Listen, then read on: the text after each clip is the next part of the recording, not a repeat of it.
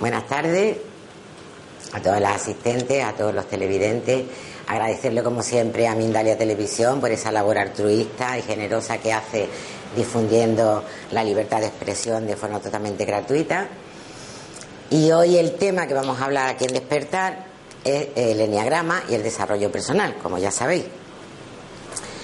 Entonces vamos a empezar eh, definiendo un poquito lo que es el enneagrama. ¿eh? El enneagrama mm, para mí es una llave de oro que eh, nos conecta con la esencia de donde venimos, con el absoluto. Entonces, se basa en tres leyes, la ley del 1, la ley del 3 y la ley del 7. Entonces, la ley del 1, tenemos aquí el puntito que es la unidad, donde todo está contenido. Tanto en esta tierra como en otras tierras, como en otros mundos, como en el universo entero. Hay una totalidad que es la unidad de la que todos formamos parte. Y también se representa con el círculo. Un poco chueco me ha salido, pero bueno. Entonces tenemos la unidad en el centro y en la periferia, ¿qué sería? Porque el círculo es el infinito también, no tiene principio ni final. Entonces, el círculo sería el reflejo de esa unidad. Luego tenemos la ley del 3, que es el triángulo. Ahí entraríamos. El triángulo como vemos, tiene la, punta hacia arriba, señalando mm, ese absoluto o esa unidad o ese todo que, del que venimos todos. Y eh, como sabemos, el, el enneagrama es un símbolo que se basa en nueve eneatipos, por eso se llama enneagrama, viene del griego. El nueve estaría aquí y es por donde entraría el espíritu, por decirlo de una manera. Entonces, el espíritu entra por arriba y cuando baja, corta la línea de abajo en dos. Lo que quiere decir que cuando eh, encarnamos somos uno y cuando encarnamos, encarnamos en la dualidad, en el mundo de la dualidad. Luego también está eh, la ley del siete, que sería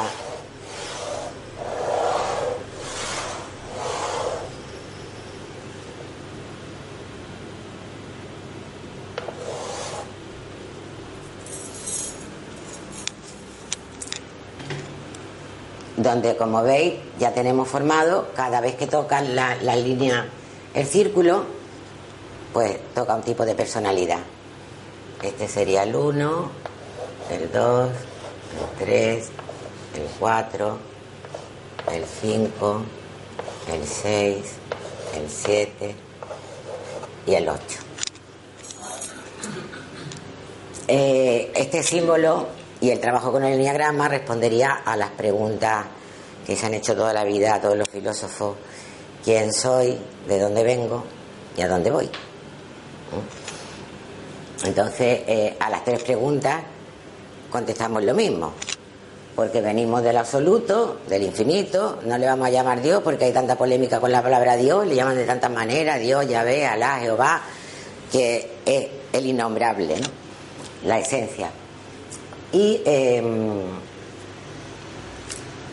una vez que eh, nos planteamos de dónde venimos, venimos de la esencia, quiénes somos, somos la esencia, y a dónde vamos, volvemos de nuevo a la esencia. ¿Eh? Entonces, ese camino de vuelta a la esencia, al absoluto, es lo que llevamos a cabo a través del enneagrama. El enneagrama es un símbolo muy antiguo que se transmitió mm, por, líneas herméticas de maestros a maestros. Y el maestro eh, Sufi, maestro de mi maestro, lo tenemos aquí,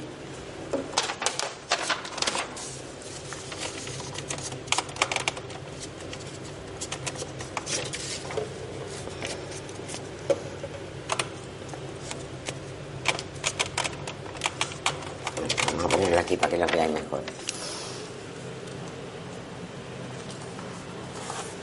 Estos son una serie de maestros sufis de la orden sufi Nasbandi. Este es el actual, Mehmet. Este es Maulana Sheikh Nazim, que es el padre del que está ahora y murió en el 2014. Maulana Sheikh. Y el maestro de Maulana, que es el gran Sheikh, este hombre fue el que traspasó el enneagrama a Gurdjieff, porque estaba dentro de, la tariga sufi. Entonces, Gurdjieff mm, ya tenía permiso de transmitirlo, porque hasta entonces no había permiso de transmitirlo porque tampoco la gente lo iba a poder entender. Y eh, se lo pasó a Oscar Ichazo, un chileno, y Oscar Ichazo se lo traspasó a Claudio Naranjo, que es a través del cual lo conocemos la mayoría de las personas, porque él trajo el enneagrama a Europa, a Occidente, y eh, empezó a trabajar terapéuticamente con él. ¿eh? Yo hice el enneagrama con Claudio en el año 90. Eh, bueno, empecé en el año 90, tardamos tres años, ahora procuro tardar tres meses, porque ya los tiempos no están para estarse mucho tiempo entreteniendo. ¿eh? Y, pero como a mí siempre me gusta mucho ir a la fuente, yo no soy de creerme las cosas por, por trascendencia, sino por, por la fuente original. Entonces, buscando la fuente, encontré el sufismo y encontré al que ahora es mi maestro de niagrama, él no le gusta que le digan maestro, porque en realidad los maestros son estos y son los únicos, pero para mí es maestro de niagrama. Es Abdul Karim Baudino, que escribió este libro, que vino a presentarlo aquí, y este año escribió otro sobre el niagrama, que también lo tenemos. Entonces, eh, todo esto eh, se basa, voy a poner un ejemplo, si una persona que quiere conocerse a sí mismo y se plantea quién soy, de dónde vengo y de dónde voy, pues pongamos que empieza un camino espiritual, que se encuentra con el Zen. Entonces, el Zen le posibilita conectar con, con, esa, con ese ser que es y va a tratar a través del Zen y de la meditación eh, resolver ese, esa insatisfacción, ¿no? Pero claro, eh, una vez que uno empieza el camino espiritual X, entraríamos otra vez, empezaríamos el enneagrama en el 9. El 9 ya hemos visto que son además los nueve meses de embarazo, de gestación, entonces todo se gesta en nueve meses, ¿no? Y a partir de ahí, pues empezaría a trabajarse eh, toda su parte desconocida para él, porque claro, empezamos en, un camino espiritual y parece que somos santos, pero claro, ahí eh, esto sería porque también se basa en, las notas musicales, do, re, mi, fa, sol, la, si, do. Entonces, eh, este sería el do y ahí entraríamos en acción, en el movimiento. Después ya iría bajando por el, por los distintos eh, rasgos y la persona vería que eh, claro, también sigue siendo desgraciada porque como la culpa la tiene el jefe, la tiene mi marido, la tiene la mujer, la tiene mis padres, la tienen mis hijos, pues ahí eh, seguimos atrapados en el mismo concepto de que soy sigo siendo infeliz por mucho camino espiritual, por muchas cosas que haga, sigo siendo infeliz. Entonces, pues mm, a partir de ahí es cuando conviene hacer un trabajo eh, personal, porque eh, también Gurdjieff eh, decía que el ser humano es como un edificio de tres pisos. Entonces tenemos el centro intelectual, que está en la mente, el centro emocional, que está en, en el corazón, y el centro motor, que sería el instintivo, sería la tripa, o sea que tenemos mental, afectivo, instintivo. Instintivo, sexual o motor. Lo que quiere decir que eh, para em, ser feliz, para estar equilibrado, hay que estar alineado. ¿eh? ¿Qué pasa? Que normalmente pensamos una cosa, sentimos otra y hacemos otra. Y así nos va, que vamos descuajaringados como los cowboys de la película de los caballos, ¿no? Entonces, el diagrama también trabaja con esa alineación de los tres centros. ¿eh? Es como poner de acuerdo lo que piensas con lo que sientes y actuar en consecuencia. Entonces vemos que eh, cada, cada número corresponde a un rasgo de personalidad. El 9 sería la pereza.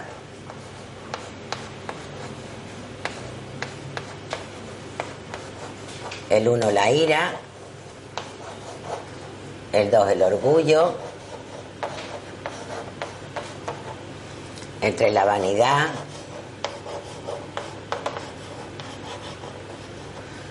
El 4 la envidia.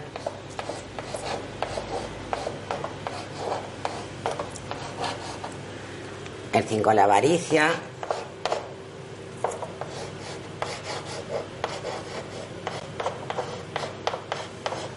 El 6 el miedo la duda.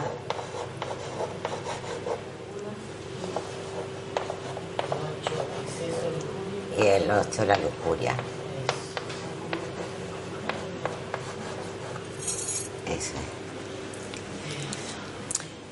Entonces, en, el enneagrama a nivel de terapéutico, pues cada rasgo tiene unas características concretas de personalidad y cada persona tiene que ver eh, en qué rasgo se encaja o se ve, o mejor dicho, no se ve, porque normalmente el que somos es el que menos nos gusta de todo, porque a nadie le gusta verse.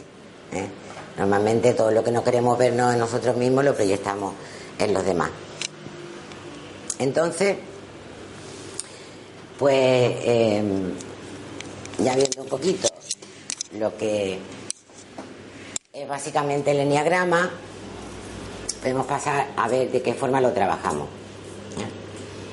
Entonces, el trabajo se hace en tres fines de semana eh, intensivos como taller mm, vivencial, trabajando vivencialmente el, tema son tres encuentros, el encuentro con uno mismo, el encuentro con el otro y el encuentro con el grupo.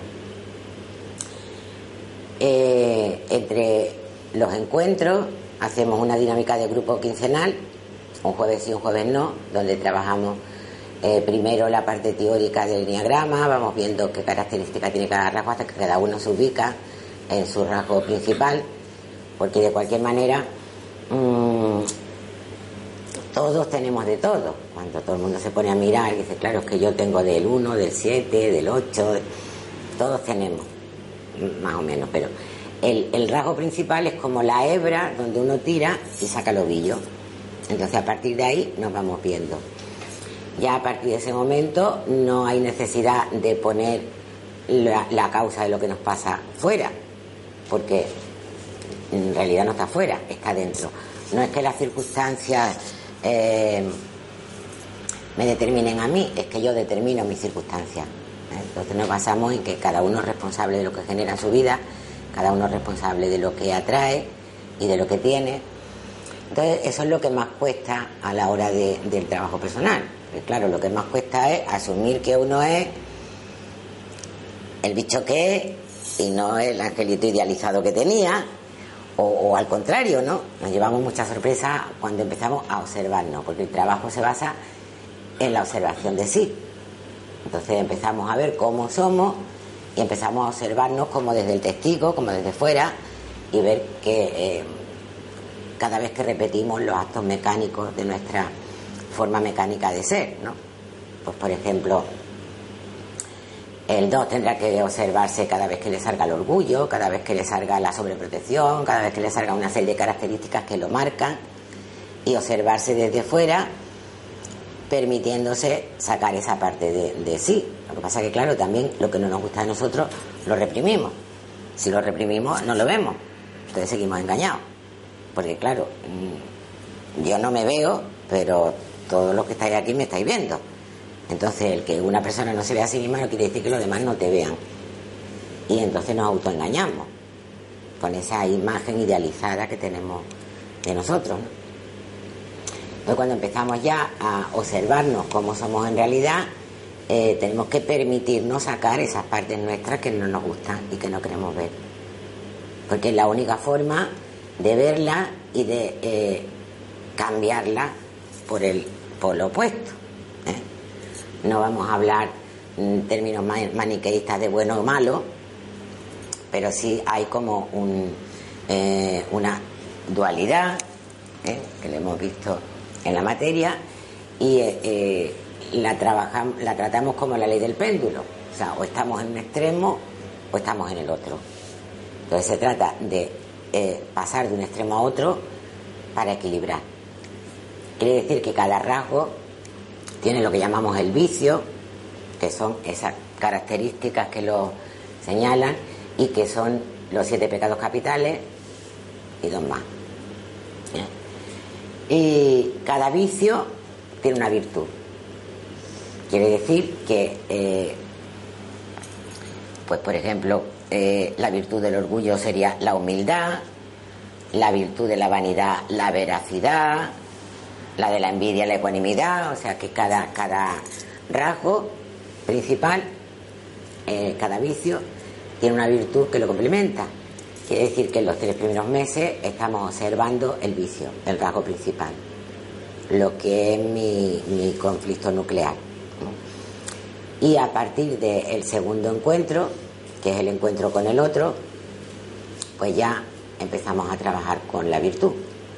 Y ya eh, seguimos en la observación de sí, porque todo el trabajo se basa en la observación de sí.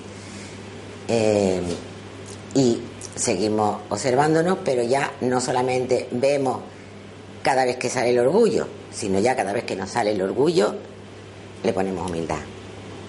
Entonces, así vamos como complementándonos en los dos aspectos polares que tenemos cada uno.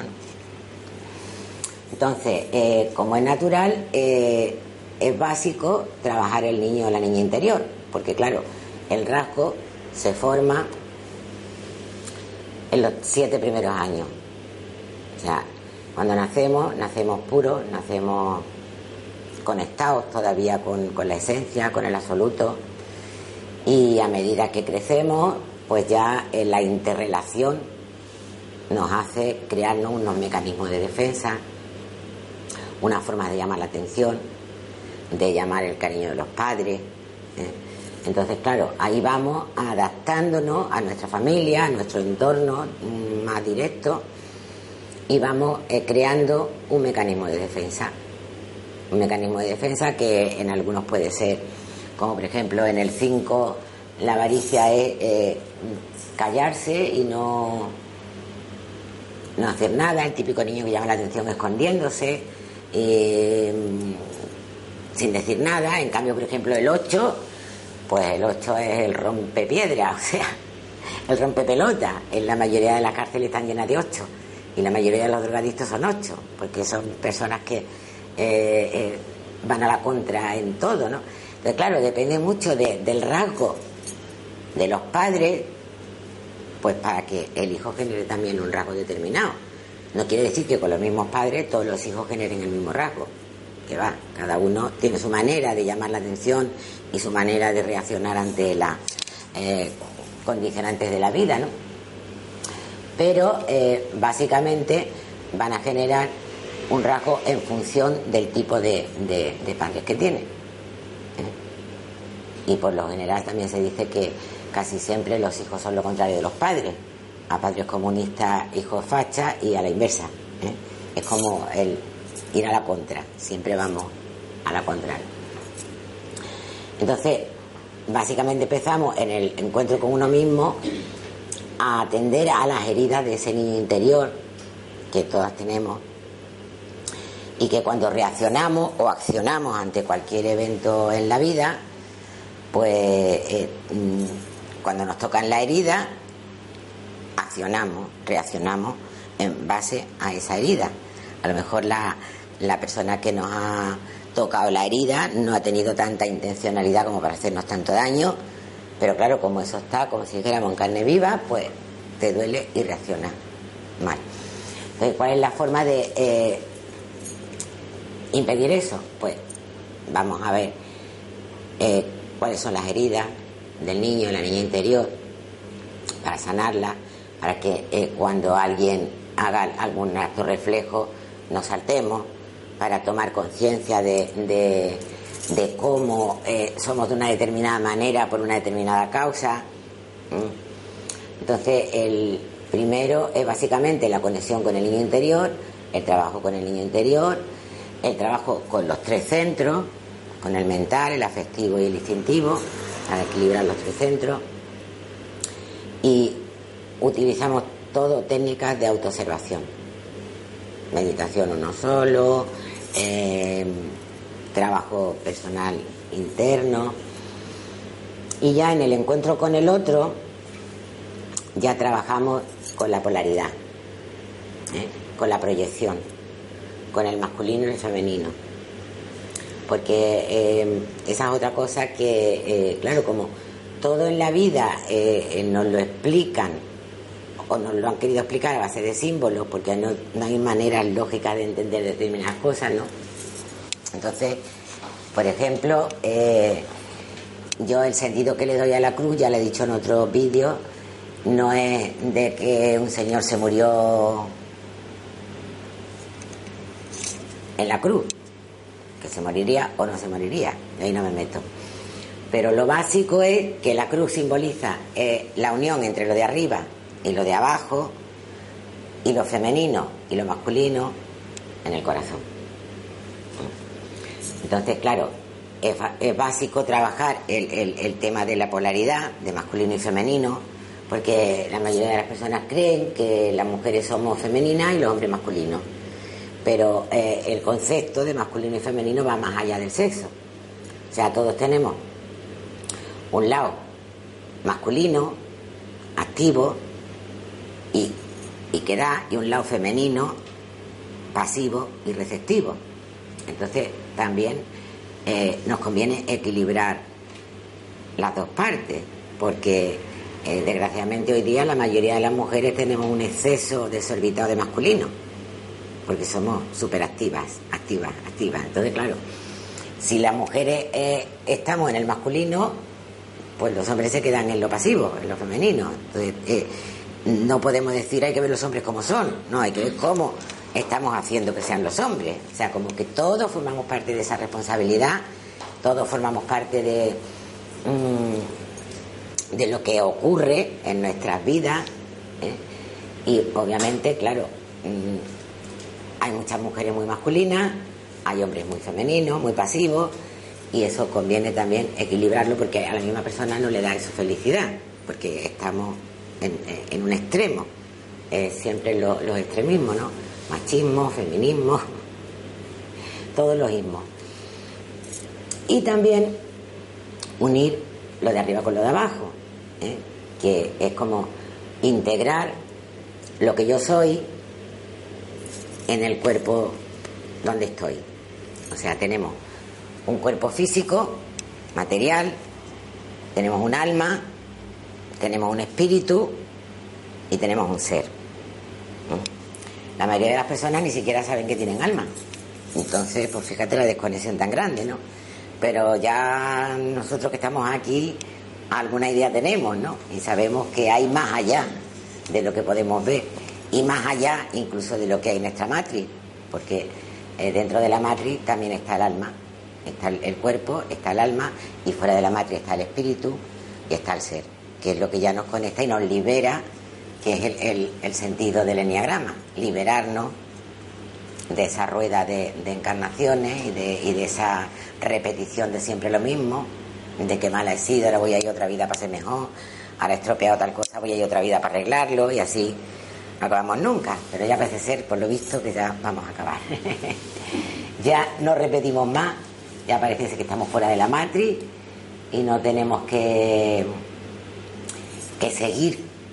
Claro, otra cosa que tenemos los humanos es que eh, estamos libres, pero no, no, lo constatamos. Es como el caballo que está encerrado toda la vida en el, en el la cuadra esa, ¿no? Y le abren la puerta de la cuadra, el pobrecito mío sigue ahí quieto, ¿no? Porque no se cree que le han abierto la puerta y no empieza a galopar. Pues eso es lo que nos está pasando a nosotros ahora, ¿no? Que ya está la puerta abierta y ya podemos galopar, ya podemos ser libres. La cuestión es que nos lo creamos. ¿eh? porque nos creemos todo menos lo que vivimos. Y entonces, pues en el encuentro con el otro ya eh, hacemos mucho trabajo por pareja, de trabajar la proyección, de cómo yo me proyecto en el otro, ¿eh? Eh, de cómo yo veo en el otro lo que no quiero ver en mí o con lo que yo tengo bronca. Pues puede ser lo mismo positivo que negativo. Todo el mundo, cuando se habla de la proyección, piensa que, uff, ya voy a proyectar todas mis cosas malas, ¿no? Pero también proyectamos las buenas, ¿no?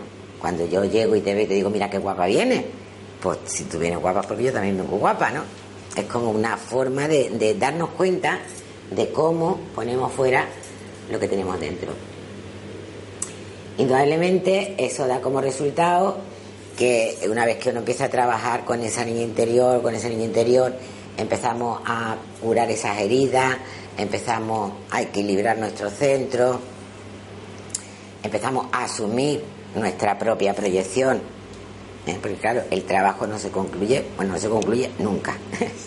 porque mientras estamos aquí tenemos ego, pero por lo menos somos más libres porque lo vemos venir, porque lo conocemos y porque ya eh, no nos domina. Lo dominamos nosotros a él. Entonces el ego, muchas eh, religiones hablan de que hay que matar el ego y que... Pero ese sería un suicidio. Pero claro, si matamos el ego nos matamos a nosotros mismos porque somos también el ego. Lo que pasa es que hay que aprender a diferenciar eh, que es mi ego, que es mi alma y que soy yo. Entonces el, el, el enneagrama nos da la llave para ser yo misma, para ser el ser que soy con conocimiento de lo que yo aquí represento, del papel que yo he venido a representar en esta encarnación, en esta película, eh, en esta obra de teatro, porque es una obra de teatro, aquí estamos jugando a, a ser un personaje. ¿eh? Entonces lo que trabajamos con esto es el personaje que somos para no engañarnos a nosotras mismas, porque todo el conocimiento está en la verdad y la verdad es saber uno cómo es, no como le gustaría ser, porque hay mucha gente que piensa que es como le gustaría ser. Y entonces, claro, mientras yo pienso que soy lo que me gustaría ser, no doy ni un paso hacia lo que yo quiero. Entonces, cuando todo eso ya se ha sanado, indudablemente eh, ya uno no se ubica igual en el mundo. ¿eh? Entonces luego viene el tercer encuentro, que es el encuentro con el grupo. Y ahí ya vemos cómo todos formamos parte de la unidad, cómo somos parte del grupo también de la humanidad y cómo podemos elegir nuestro lugar en el mundo. No tenemos que conformarnos con ese lugar asignado que he tenido hasta ahora, porque yo no sabía quién era, porque yo no sabía cómo era, porque yo no sabía cambiarme, pero ahora que ya sé todo eso, seguramente no estaré cómodo en el mismo sitio que estaba antes. Y eso se nota mucho cuando se hace proceso, ¿no?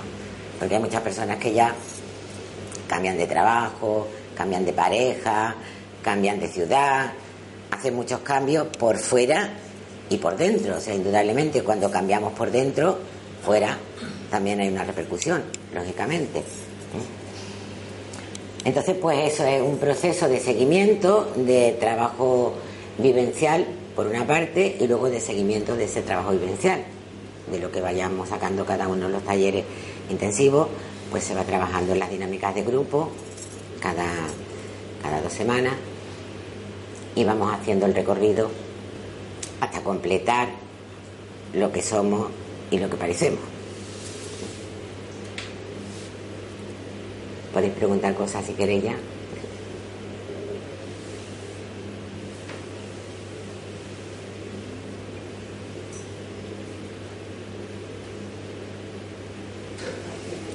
Cortaros porque esté la tele porque nos enfoca, ¿eh?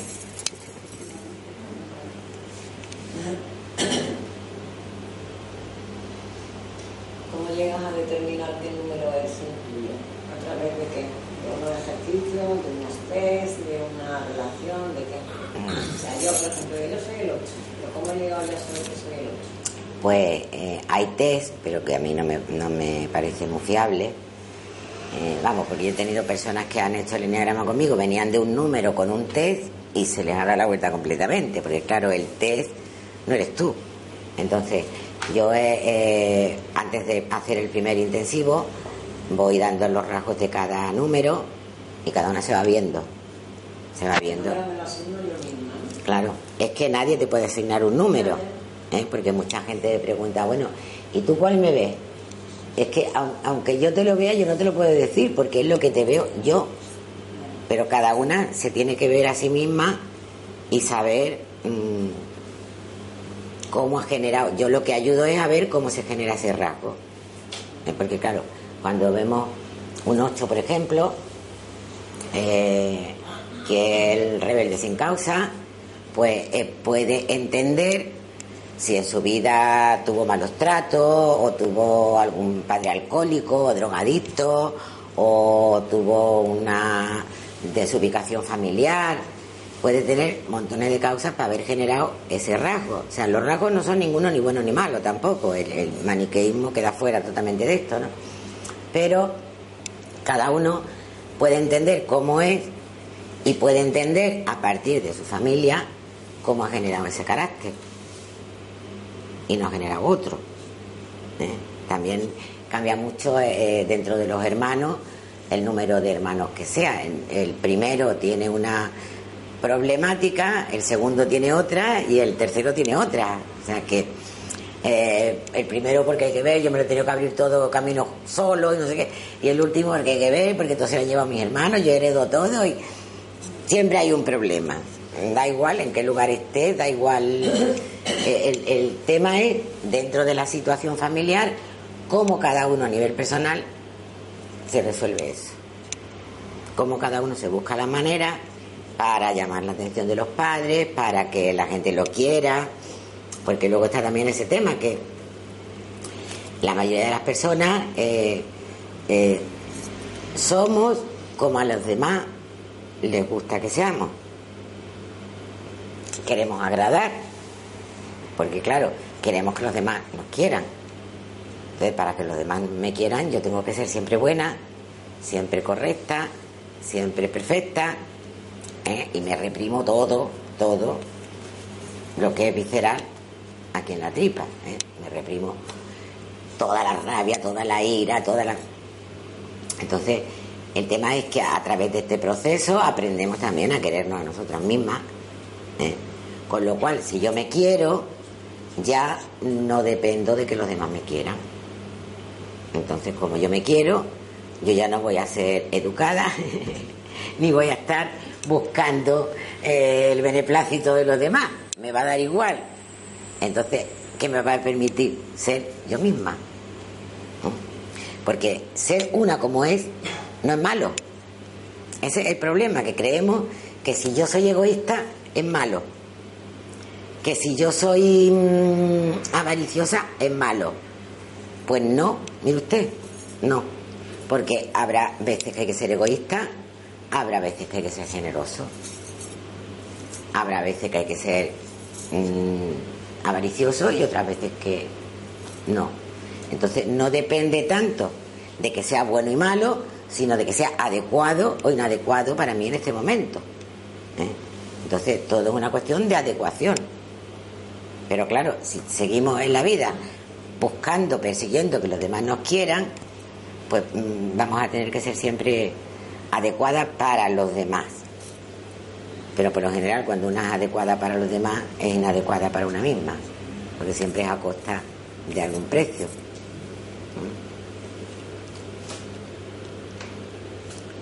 Más preguntas.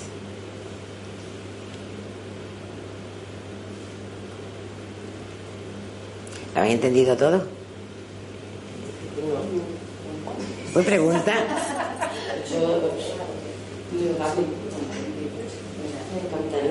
de haberlo entendido así de fácil como te lo has explicado, pero eso es una tarea tan difícil. ¿Qué es lo que no entiende? Pregunta. Yo me refiero que, que, a ver, tú lo plasmas y lo ves, pero yo me intento de ver en mi interior y yo lo que veo es que yo lo que pretendo es ser perfecta, pero eso ser perfecta de cara a la galería, porque a lo mejor. Entonces, yo no soy yo, estoy siendo el yo de los demás. Está haciendo lo que esperan de ti, pero básicamente lo que esperaban tus padres de ti. Porque, claro, eh, eh, el rasgo lo generamos en base a, a, la familia donde nos criamos. Entonces, el niño, como no tiene mm, recursos, pues acude a lo que hace falta, ¿no? Y es muy difícil descubrir el niño, la niña. Eh, el, descubrir la niña es tan fácil como ponerte en contacto con ella. Porque el, tema es que la mayoría de las personas también vamos reaccionando a veces como, como la niña que somos, no como la adulta. ¿eh? Cuando yo me enfado y pataleo, o cuando yo me sale un resorte de, mm, de crítica o de rebeldía, o que no tiene que ver con lo que está sucediendo directamente, quiere decir que ahí está la niña saliendo. ¿eh? ¿Qué pasa? Que al querer agradar a todo el mundo, a querer ser perfecta, pues imaginaros que la niña está aquí en la barriguita o en el corazón, donde queráis ponerla, pero la tenemos dentro. No le hacemos ni caso. Entonces, como no le hacemos ni caso, porque la reprimimos ahí, porque niña, tú no salgas, tú quédate quieta, tú no, tú no juegues, tú no te rías, tú no. ¿eh? Entonces, ahí estamos haciendo un poco eh, lo que habéis visto en la película de Hércules, cuando le dicen que tiene que reducir, que tiene que meter dentro de la, de la cueva al monstruo de las tres cabezas. Bueno, una película de, una película de esta de. Pues entonces le dicen a Hércules que como tiene mucha fuerza física, que él es el único que puede reducir al monstruo y meterlo otra vez dentro de la mazmorra. Y él, eh, en vez de hacerlo por la fuerza, lo hace a través del amor. Les da cariño, lo, lo convence y solo se mete. Entonces, pues eso mismo pasa con, con la niña interior o con, el, o con las emociones. ¿Eh? Vamos a poner la niña en el corazón y vamos a poner las emociones en la tripa que es donde se revuelve todo, ¿no? Pues si tenemos las tripas revueltas, estoy que... ¿eh? Eh, con el animal interior pasa igual. Podemos tener un gatito o un leopardo. Eso depende de nosotras. ¿eh? Porque claro, si yo a mi animal lo tengo en cuenta, le saco a pasear, le doy de comer, le doy de beber, pues será un gatito. Pero si yo lo tengo ahí, metido en la cárcel de las emociones, no lo quiero sacar para nada porque quiero ser totalmente correcta, entonces ese animal está ahí reprimido. Y el día que sale, sale que me come, sale que es un puma. Ya ha crecido toda esa cosa por dentro. Pues con la niña pasa igual, o con el niño, ¿no? Que eh, no la tenemos en cuenta. Seguimos esperando que nuestros padres nos den lo que no nos dieron. Seguimos esperando que nuestros padres nos resuelvan la vida aunque estén muertos. Y no nos damos cuenta de que no podemos seguir esperando que nuestros padres nos den lo que no nos dieron. Pero nosotras sí estamos ya en condiciones de dárselo a esa niña. A esa niña interior. Obviamente. ¿eh? Entonces, eh, eh, eso también forma parte del proceso de, mm, de observación de sí. En el, en el Bourdieu todo el, trabajo lo basa en la observación de sí, porque es la única forma de vernos, es como vernos desde fuera y no tengo justificación ni excusa. O sea, mira lo que he hecho y lo he hecho, ¿no? Es como reconocer. Entonces, eh, ya desde la adulta podemos separarnos de la niña ¿eh? y atender a esa niña, atenderla con conciencia o sea, porque la niña va a salir escopetada cada vez que pueda. Porque claro, tiene ganas de jugar, tiene ganas de, gritar, tiene ganas de llamar la atención, tiene ganas de todo lo que haya generado su infancia. Entonces, es mejor ir hablando con ella, yo me río porque tenía un paciente en terapia que, que le pregunté, digo, ¿cómo te ha ido esta semana con el niño interior? Dice, bien, bien, pero me vio tan ridículo hablando con un cojín. Porque claro, yo siempre digo, por la afuera, representarla en lo que quiera, una muñeca, en una foto, en un cojín, en algo que tú puedas coger y decir, a ver, Mari, tú quédate tranquila, que yo estoy aquí para defenderte, que yo soy ahora tu madre y que tú no tienes que temerle a nada porque yo, cuando tenemos que hacer un cambio de, de trabajo, un cambio de algo, la niña se acojona. Porque claro, a ver dónde me vas a meter tú, ¿no? Vamos a ver dónde me vas a meter y estoy acojonada. Entonces ahí eh, eh, la observación es decirte, a ver, ¿quién está acojonada? ¿Yo o la niña? Porque claro, si es la niña, yo le puedo dar ánimo, la puedo mm, proteger, la puedo convencer, la puedo... Y es un diálogo muy Si tranquilizador. tú- si eres tú la que dedo, la niña no te va a proteger. El adulto no tiene miedo. La niña es la que se asusta. Porque el adulto es el que ha tomado las decisiones. Mira, voy a dejar trabajo, me voy a dedicar a Reiki, yo qué sé. O voy a dejar a mi marido, porque ya estoy de él hasta las narices. Entonces, en la adulta que toma esa decisión no puede tener miedo. Pero claro, te sale la niña y la herida de la niña. ¡Ay! La inseguridad. ¿Dónde están papá y mamá? ¿Eh? Que a mí me da mucho miedo eso de un trabajo nuevo, una casa nueva, una situación nueva. ¿no? Entonces ahí es donde tenemos eh, esa posibilidad de hablar con la niña, a reconocer de dónde viene el miedo, de dónde viene la angustia, de dónde viene. Y eso se hace en terapia, o sea que te puedes desglosar en terapia y decir, bueno, pues ahora habla con tu niña. O puedes hablar con tu niña, con tu madre, con quien quiera. Pero al desdoblarte tienes la posibilidad de verlo de diferente manera. No estás identificada con la niña. Entonces hay una adulta que está entendiendo a esa niña. Y como la está entendiendo, la está sanando.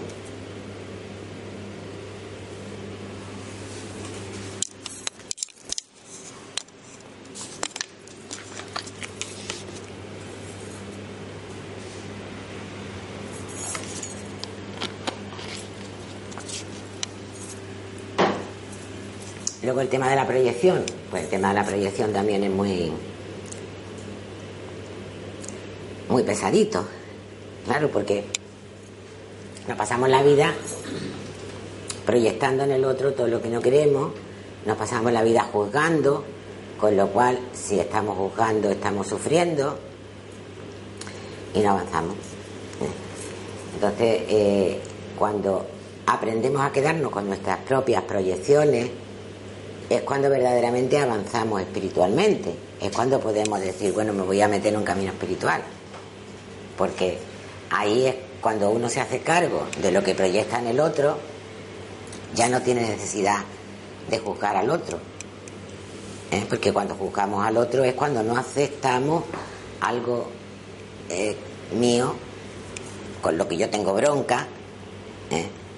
Por ejemplo, si yo soy mmm, muy impulsiva y muy mmm, escandalosa, pero claro, yo me lo reprimo porque, ¿cómo voy a ser así, no? Me van a meter en la cárcel de un escándalo, me van a...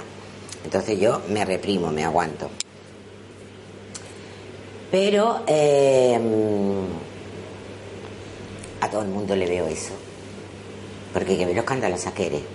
Porque hay que ver lo impulsiva que eres. Porque hay que verlo.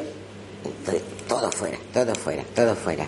Entonces ya, cuando yo veo que estoy juzgando tanto a la gente por esa cosa, me planteo a ver si esa cosa la tengo yo. Y quiere decir que. que soy libre. Porque claro, si la tengo yo, está en mi mano cambiarlo. Si yo asumo la responsabilidad de cómo yo soy, yo soy libre de cambiarlo. Pero si yo le echo la culpa de lo que me pasa en la vida al vecino, al, amigo, al entonces yo mmm, no soy libre y le estoy dando mi poder a otras personas. Le estoy dando el poder a esas personas de que tienen que cambiar ellos para que yo esté bien. típico caso de matrimonio con conflictos, ¿no? Es que yo quiero que mi marido cambie. Bueno, ¿y qué pasa si tu marido no cambia? Porque yo me, cojo un cáncer. Te puedes coger cuatro, pero tu marido no va a cambiar. Asume eso y acabas antes, ¿no? No, no, no, no, pero es que yo lo tengo que cambiar. Porque yo quiero que haga las cosas que yo quiero. Cáncer. Eh, Porque lógicamente uno no puede pretender que el otro sea como yo quiero. Eso genera muchísima infelicidad y genera muchísima enfermedad. ¿eh? Porque la enfermedad, antes se hablaba de que algunas enfermedades eran psicológicas, de que algunas eran emocionales. Ahora ya se sabe que son todas psicológicas y son todas emocionales. O sea que, que no podemos eh, separar ese bloque de tres plantas. Somos el bloque. ¿eh? Entonces, pues, somos un, un conjunto y toda manifestación física viene de una inconclusión a otro nivel. Lo que no somos capaces de afrontar internamente se manifiesta internamente, el cuerpo lo manifiesta, ¿no? Por eso también es tan importante aprender a escuchar el cuerpo, porque el cuerpo nos lo dice todo. ¿eh? Cuando hay una contracción, cuando hay una contractura, cuando las cosas nos pasan en el lado izquierdo, que es el femenino, tiene una lectura, cuando nos pasan en el lado derecho, que el masculino, tiene otra. O sea, todo nos enseña a vernos, a vernos y a saber cómo somos y qué nos pasa. O sea, estamos hablando de darnos la llave de mi libertad. ¿Eh? Porque el, el fin último del enneagrama es que seamos libres. Y para ser libres tenemos que asumir lo que es responsabilidad nuestra. En el momento en que ya asumimos todas nuestras proyecciones, ya no necesitamos juzgar a la gente. Ya no necesitamos ponerle al otro lo que yo no quiero ver. Ya es que, santa. ¿No? Lo que se llama santo es una persona que, pues tranquila, que no se mete con nadie y que no tiene necesidad de llamar la atención, ¿no? Bueno, pero eso es lo que perseguimos al fin y al cabo todos en esta vida, poder ser libres. Y poder tener la verdadera libertad, que también es libertad interna y externa, porque sin libertad interna no podemos tener libertad exterior. ¿eh? Entonces, eh, internamente tenemos una serie de centinelas, que son los que aguantan la cárcel de la pantera, los que le echan el cerrojazo a la niña, y entonces pues ahí mmm, estamos siendo totalmente aislados de lo que somos. ¿no? Y, y, en el momento en que todo eso eh, eh, asumimos lo que es la verdad ¿eh? y quitamos los centinelas internos, claro, cuando quitamos los centinelas internos, quiere decir que eh, si quito también los externos, todo me puede entrar y salir. Perfecto. Si yo tengo los centinelas, no me va a entrar lo malo, pero tampoco me va a entrar lo bueno. Digo, no vivo.